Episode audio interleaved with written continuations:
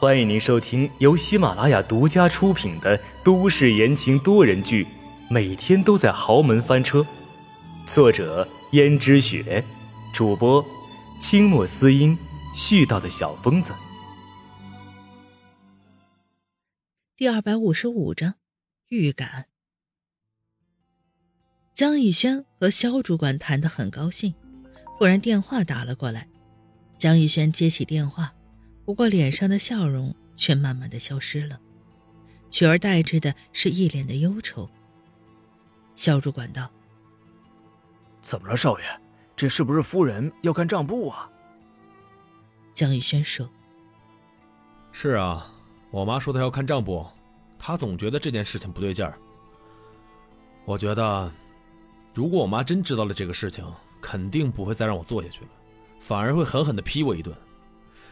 哎，要不我还是跟他坦白吧。肖主管连忙劝阻：“哎，不可以，绝对不可以啊！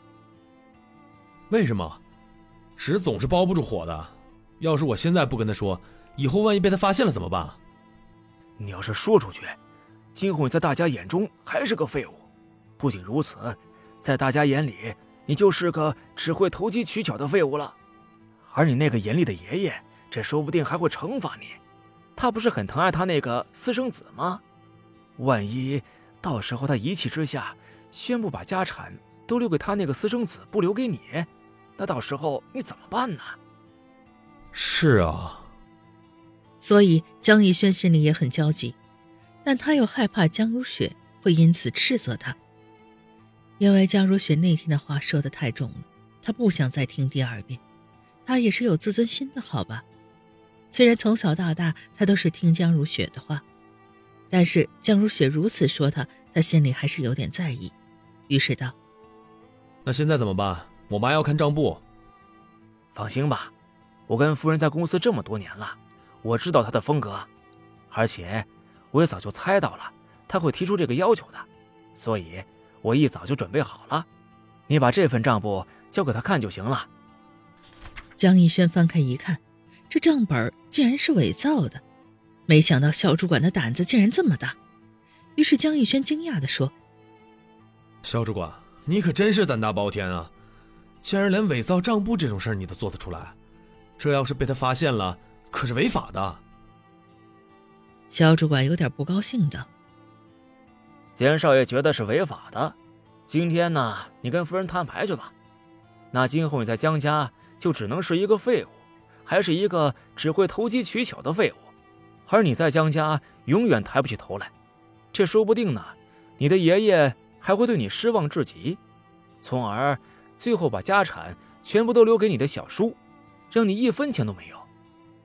想到这些，江逸轩只好说道：“哎，好，好，好，那就这样做。”肖主管道：“这就对了，少爷，我做的这一切可都是为了你呀。”江玉轩突然有了一种赶鸭子上架的感觉，他有点后悔了，但是现在这种情况也容不得他后悔，所以他只好把肖主管伪造的那份账簿交给了江如雪。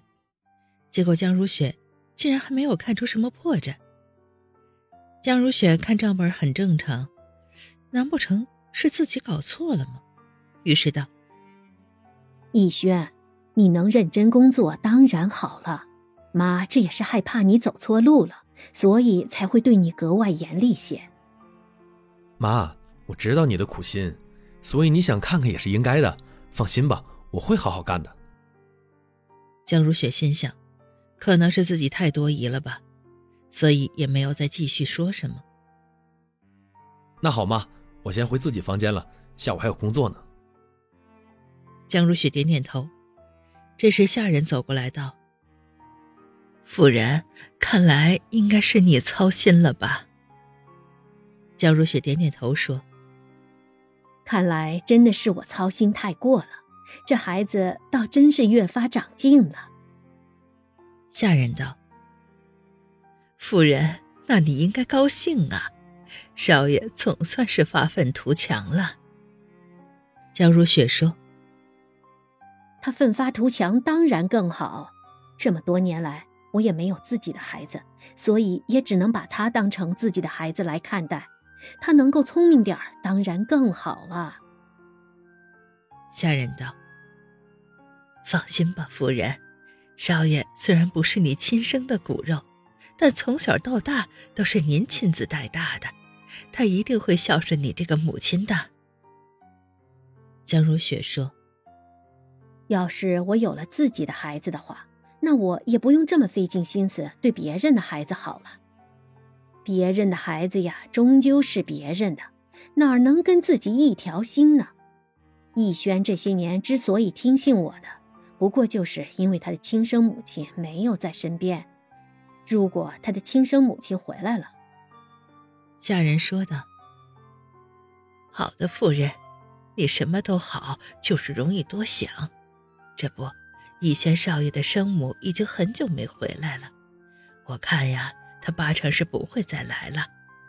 更何况，就算是回来了，那你才是正牌的夫人呀。你守在江家已经这么多年了，他也不能撼动你的位置。”江如雪说道。“这倒也是，看来的确是我想多了。”而我现在只需要好好的在家里含饴弄孙就行了，虽然是孙女，好歹也是每天的一种乐子。现在江如雪只负责带孩子，孩子不哭不闹，还逗一逗，所以她自然不会觉得带孩子有多辛苦。而温思思这边则事事亲力亲为，哪怕时间一点点的过去，转眼间竟然过了一年。小江城。也都开始学走路了。听众朋友们，本集播讲完毕，感谢您的收听。